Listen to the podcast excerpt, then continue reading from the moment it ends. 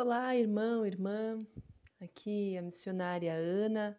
Estamos novamente em mais uma terça-feira com o Café Converse Família, um momento em que nós conversamos sobre temas envolvendo sempre o ambiente familiar. E para hoje, o tema selecionado é sobre relacionamento e vamos conversar sobre a importância de dentro de um em um relacionamento, seja ele qual for, mas como a gente sempre traz no contexto familiar, como é importante dentro de um namoro, um noivado, um casamento, haver auxílio um com o outro. O casal ele precisa muito se ouvir, se escutar, se auxiliar, se apoiar, se ajudar, enfim, realmente caminharem juntos diante da vida. Até porque a gente vai ler lá em Gênesis que Deus fez o homem e olhou para ele e disse: Não é bom que o homem seja só. Ou seja, não é bom, nós precisamos ter alguém, nós precisamos ter com quem contar. Eclesiastes vai falar também onde forem. É, quando são dois, um ajuda o outro a se levantar, um ajuda o outro a se esquentar. Então, a presença de alguém é sempre muito importante. E para hoje nós vamos falar um pouco mais sobre isso dentro de um contexto de relacionamento, lá no livro de Jó. Então, se você quer continuar assistindo, um momento edificante para a sua vida, não se esqueça, compartilhe com pessoas, encaminha. Você pode ouvir esse podcast em qualquer tocador, pode ser o próprio Google, pode ser Spotify, pode ser qualquer tocador de podcast que você quiser, ele é disponível, não sei se todos, mas pelo menos os mais conhecidos são sim. Então, não se esqueça, me siga lá no Instagram. Todo sábado tem um momento da live, todo dia de manhã tem um devocional. Esteja conosco para que a palavra do Senhor edifique sua vida, para que a palavra do Senhor te transforme, te faça firme no teu caráter, na tua personalidade e, obviamente, que é o maior propósito do Café Conversa e Família é trazer a união, o compartilhamento entre a família. Amém? Então, vamos lá comigo.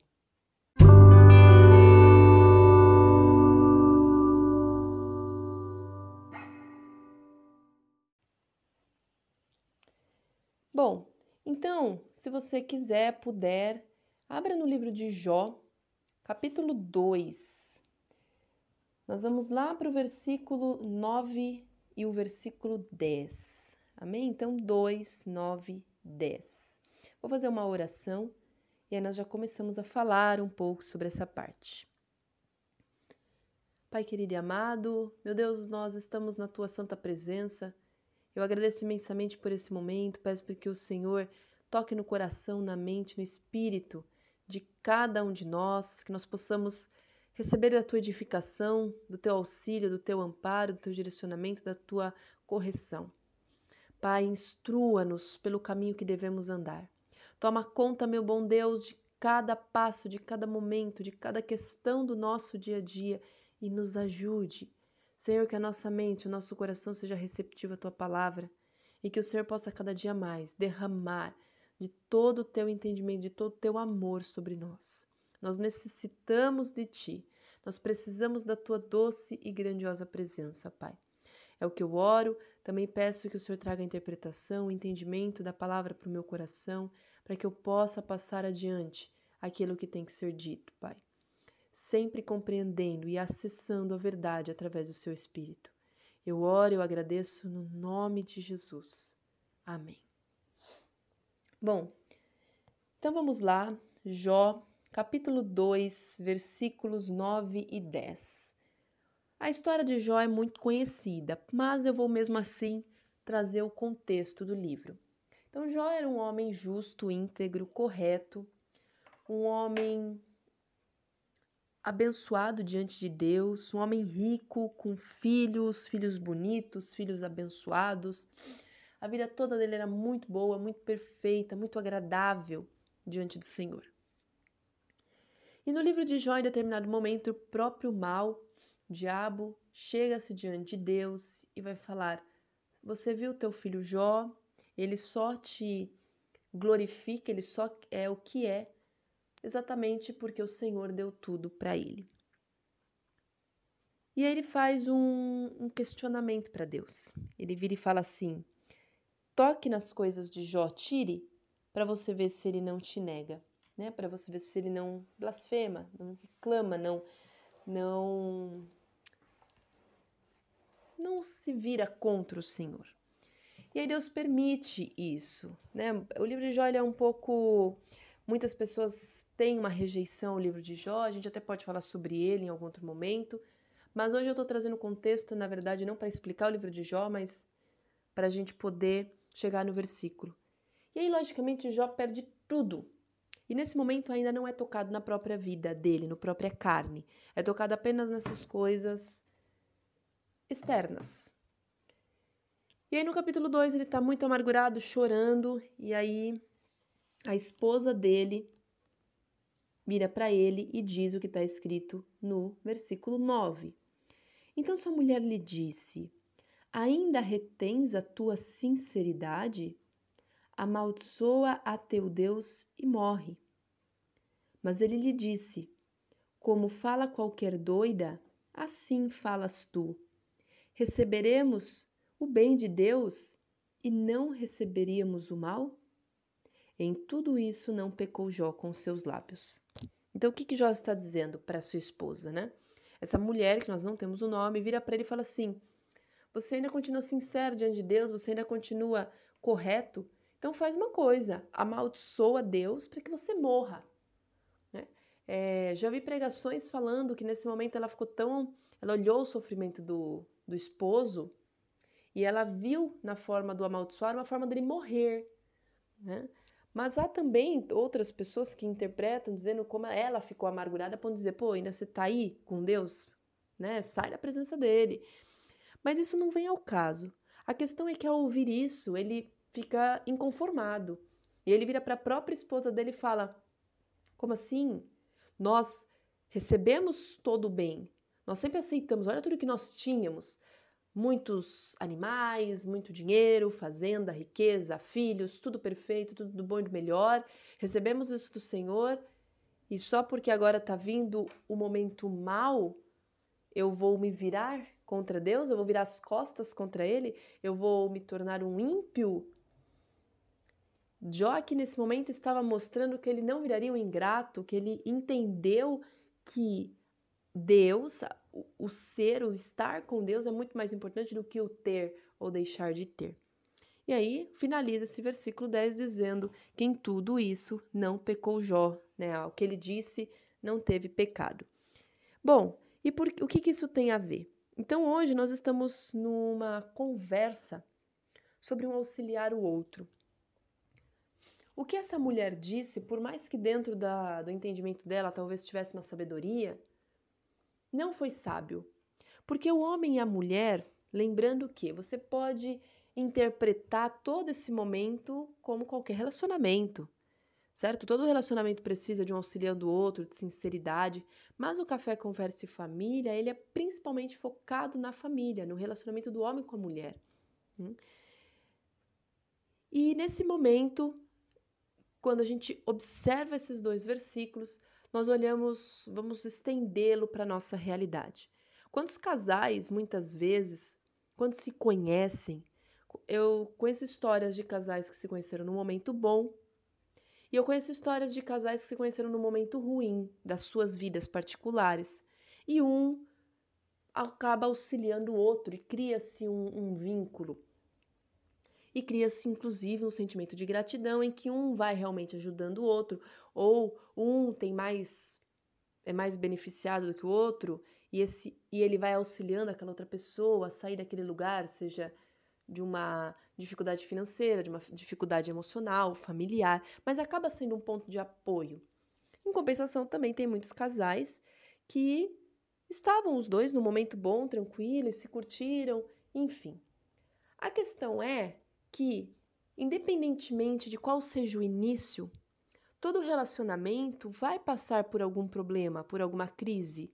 Vai passar por, seja uma discussão, seja um desentendimento, seja um, uma picuinha, um rançozinho, ou seja mesmo a quase chegar à beira de um divórcio, ou até mesmo trazer problemas críticos como uma traição, como algum segredo que pode ser muito complicado, muito prejudicial para dentro daquele casamento, enfim. Independentemente disso, claro que existem, cada pessoa tem o seu limite, talvez vão acontecer problemas dentro do casamento em que um vai, vai falar não, não dá, nem em Deus não dá, as pessoas são livres para isso.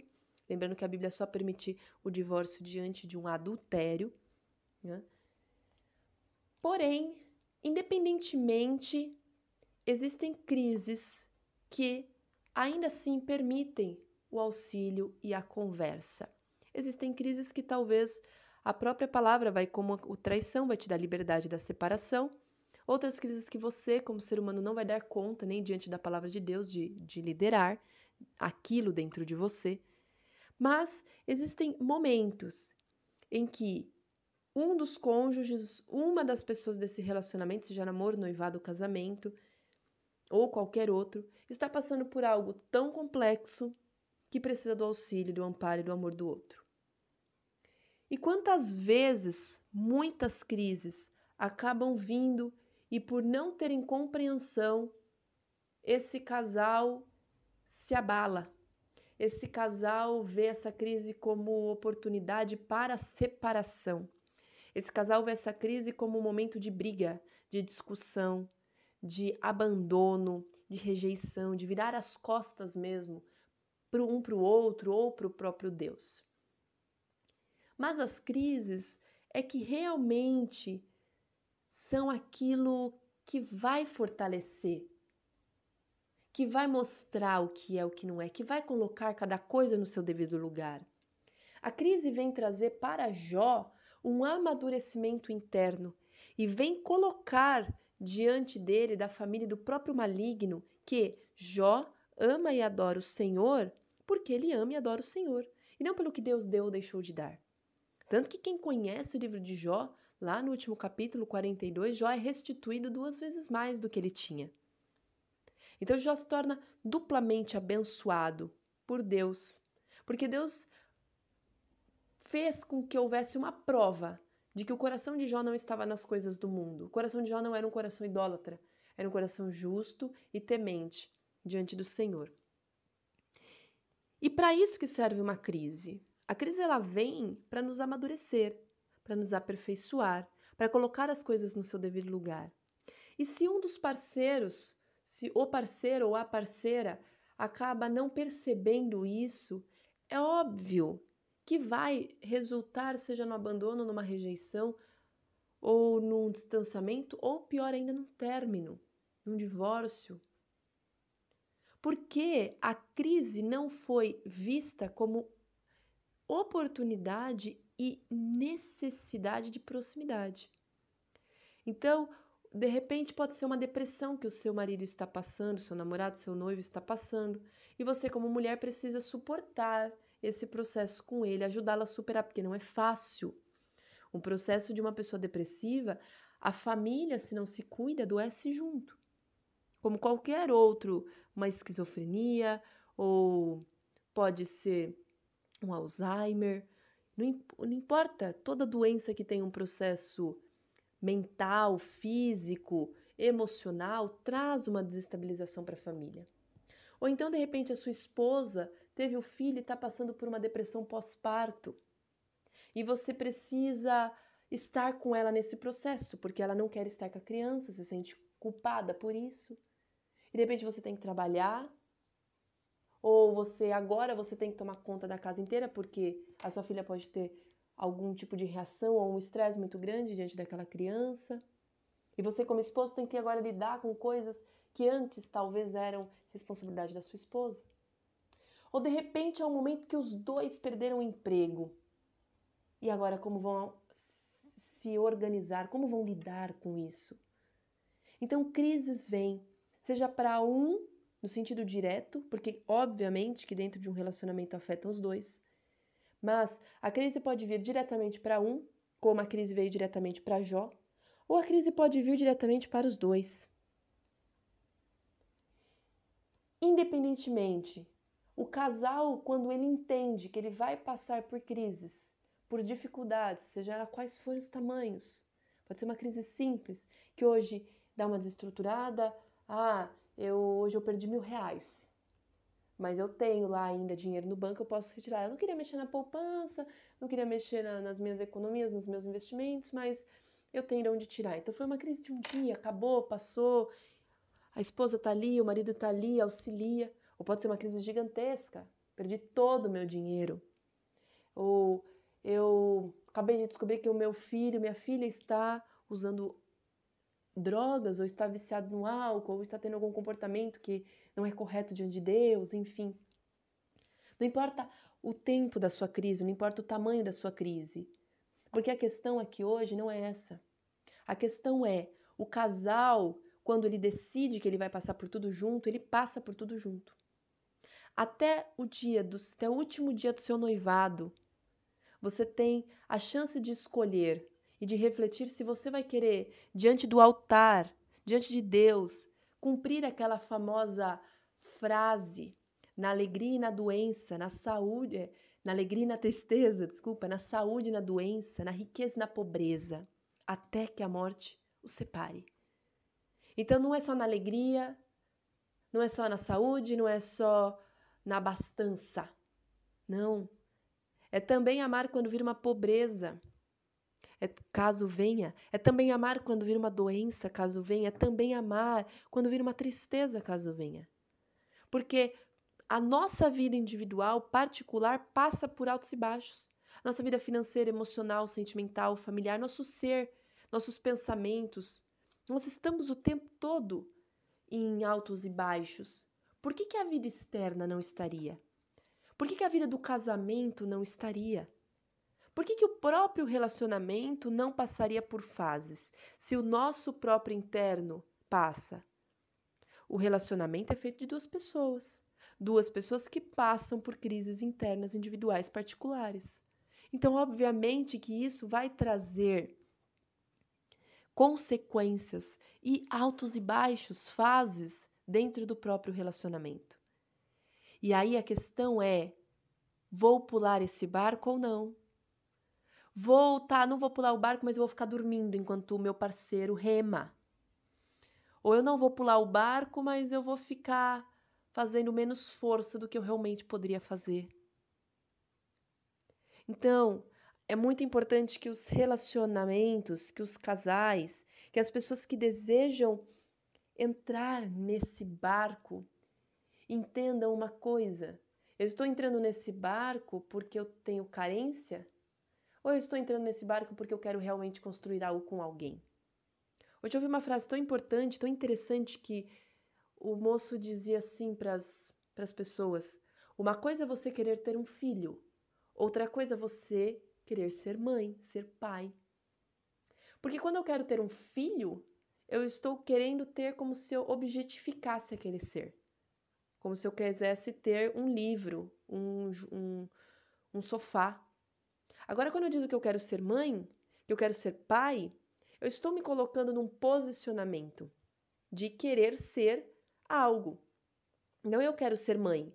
Então, eu entendo que eu sou esse papel. E a mesma coisa eu passei a refletir dentro do relacionamento.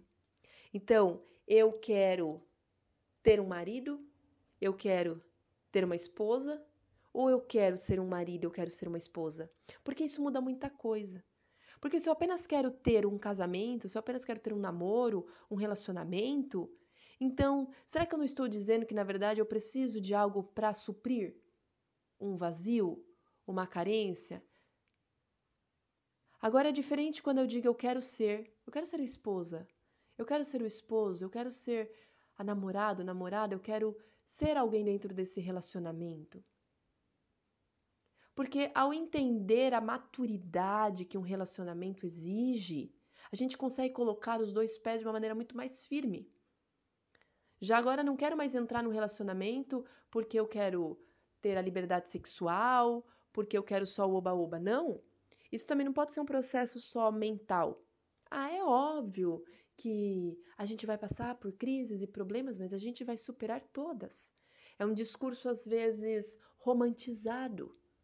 Nós vamos conseguir tudo, passar por tudo junto. Sim, isso é uma coisa óbvia, mas toda palavra lançada é testada. Então, quando você olha para o seu parceiro, para sua parceira e você diz: "Nós vamos conseguir passar por tudo juntos", será? Então é necessário não só saber num processo apenas mental, mas ter a convicção de que sim, o relacionamento vai passar por crises e que não, eu não posso abandonar o barco. Porque senão você não está nem maduro nem madura para entrar no namoro, no noivado ou no casamento. E aí é importante que você amadureça. Porque relacionamento é muito mais do que apenas sexo. É muito mais do que carne, é muito mais do que beijo, é muito mais do que carinho e afeto e dormir junto. É muito mais do que ter alguém para cozinhar para você. É estar ali no dia a dia, é apoiar, é ouvir, é conversar. É ouvir os sonhos e incentivar se for um sonho abençoado por Deus. Relacionamento é não virar para esse marido, para essa esposa que não está no momento bom e dizer: Cara, morre! Olha que vida miserável que você tem. Olha, eu já sei a sua alternativa. Vira as costas para Deus que, ele, que você vai morrer. Xinga Deus, blasfema contra Deus que você vai morrer. Sai da presença do Senhor. Porque Ele não está te dando nada. Você ainda continua assim? Nossa, mas você ainda está fazendo bem mesmo o cara te batendo? Você continua orando por fulano mesmo quando ele está te maltratando? Não. O relacionamento, ambos, principalmente se estiverem na palavra do Senhor, que é melhor ainda, porque aí é, é dignificado diante de Deus. Esse relacionamento, quando ele está pautado em Jesus, em Deus, você vai usar da palavra do Senhor para incentivar e levantar, auxiliar, guiar o teu marido ou a tua esposa. Você não vai colocar para baixo. E quem não conhece a palavra do Senhor, tem outras palavras seculares, mundanas que você pode dizer, por exemplo, olha amor, não fica desse jeito não, porque as coisas vão passar. Você não está usando Deus, mas você está dizendo algo que é bíblico. Você pode falar, olha, eu estou com você. Essa fase é difícil, eu não sei o que te dizer, eu não sei de onde a gente vai tirar forças, mas eu estou com você. É muito diferente de você falar, nossa, abandona tudo isso aí e morre ou vira as costas. Nossa, olha, tá vendo? Você só faz, faz, faz, só toma no nariz.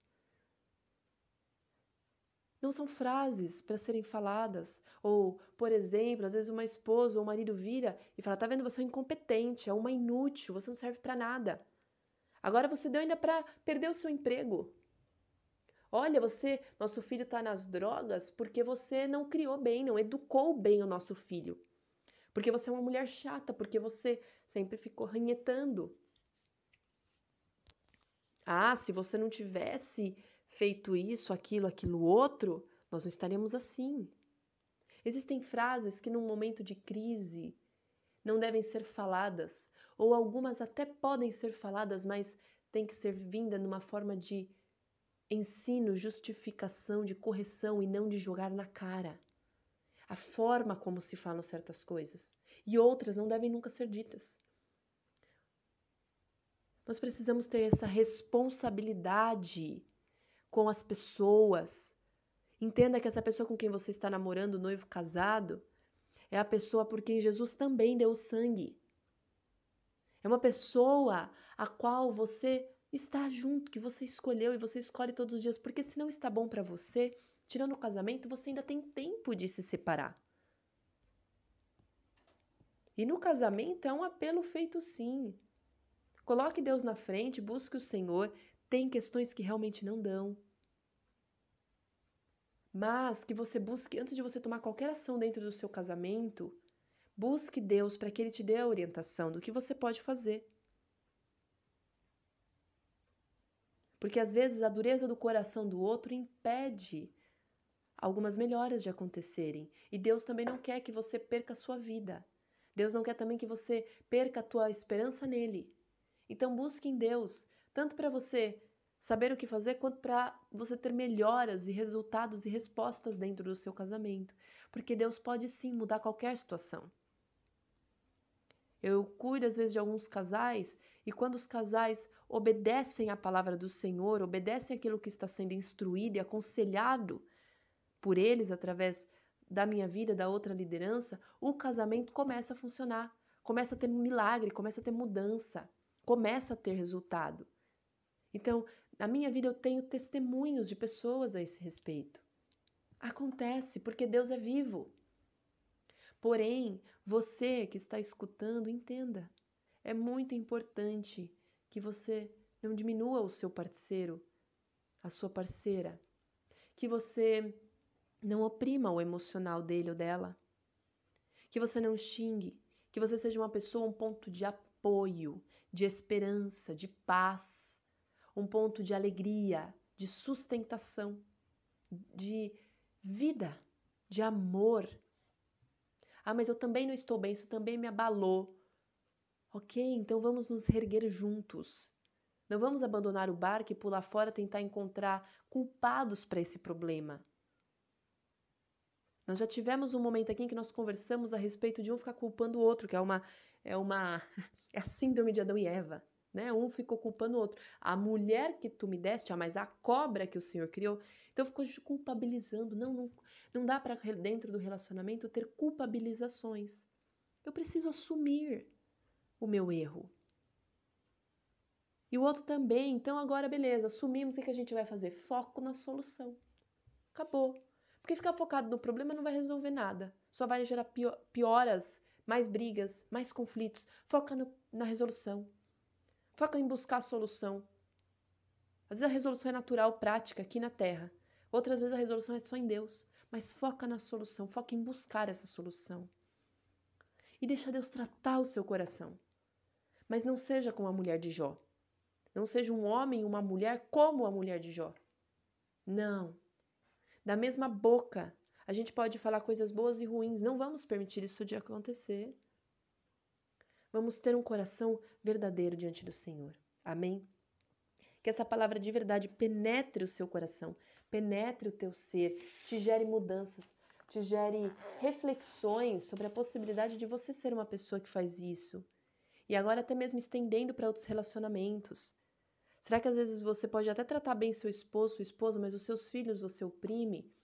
A pessoa no seu trabalho, a moça no, no ponto de ônibus, o homem que te atende no, na venda, na loja, seu pai, sua mãe que você não conseguiu perdoar ainda, o seu animal de estimação ou a si mesmo. Às vezes eu trato tão bem, tão bem o outro, mas de repente eu tô lá me xingando, me maltratando, me olhando no espelho, também não. Porque senão a gente acaba entrando num ponto de hipocrisia e nós temos que ser plenos, cheios e verdadeiros diante de Deus. Então, que essa reflexão, obviamente, voltada para a família, também gere uma reflexão sobre como nós temos usado a nossa língua, se nós temos sido um ponto de apoio, de esperança na vida nossa e de todas as outras pessoas ao nosso redor. Amém? Eu encerro por aqui. Não se esqueça, se você precisar de alguma coisa, você pode me contatar pelas minhas redes sociais. Eu tenho o Instagram, tenho o Facebook, o YouTube que eu uso para as lives. Se você tiver contato com meu WhatsApp, você pode também me procurar em todos cordas, né, com cordas de amor. Você consegue me encontrar. O Instagram é cordas.deamor, para que você não se veja sozinho nem sozinha e que seu coração seja realmente convertido, transformado e abençoado por Deus. Amém? Eu vou encerrar com uma oração. Peço que nesse momento você se conecte com o Senhor no teu coração, na tua mente. Pai, eu te agradeço por esse devocional, eu te agradeço por esse momento, por essa conversa. Eu te agradeço, meu Deus, pelo que o Senhor nos ensinou. Eu te agradeço, Pai, por estar nos instruindo, por estar administrando a nossa vida, cuidando de nós. Meu Pai querido, nós te amamos e nós desejamos ser pessoas mais parecidas contigo. Deus, eu peço que nesse momento o Senhor libere uma unção sobre cada um de nós, uma unção, Deus, de boas palavras, de coração quebrantado e cheio do Senhor, do teu amor, para que ao falarmos, falemos palavras de amor, de alegria, de esperança, palavras de vida, palavras de incentivo, de encorajamento. Meu Deus querido, que o Senhor restaure casamentos através do poder da língua, da boca, Senhor, da boca abençoada, da língua que fala o que é bom.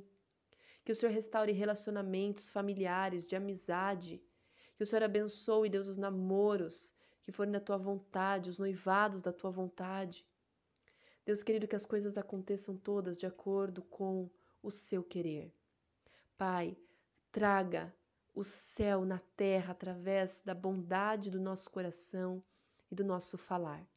Que possamos ser luz e sal nessa terra. Eu te agradeço, abençoa cada um de nós. Que o mal não tenha poder nem de roubar essas palavras e nem de distorcê-las em nosso coração. Que o Senhor nos guie, nos ajude, nos abençoe, nos ilumine e nos dê uma boa semana. É o que eu oro no nome de Jesus. Amém. Que o Senhor te abençoe e te guarde, que o Senhor faça resplandecer o rosto dele sobre ti, tenha misericórdia de ti, e que o Senhor sobre ti se levante e te dê a paz. Amém. Fique na paz do Senhor Jesus. Até terça que vem com mais um Café Conversa e Família sobre sexualidade. Todo dia de manhã, se não até amanhã, também o devocional diário, que estamos com o desafio do amor, ou até sábado, com o momento das lives às 19h40 da noite. Que Deus te abençoe te conceda a paz. Fique com Deus e até mais, se Deus quiser.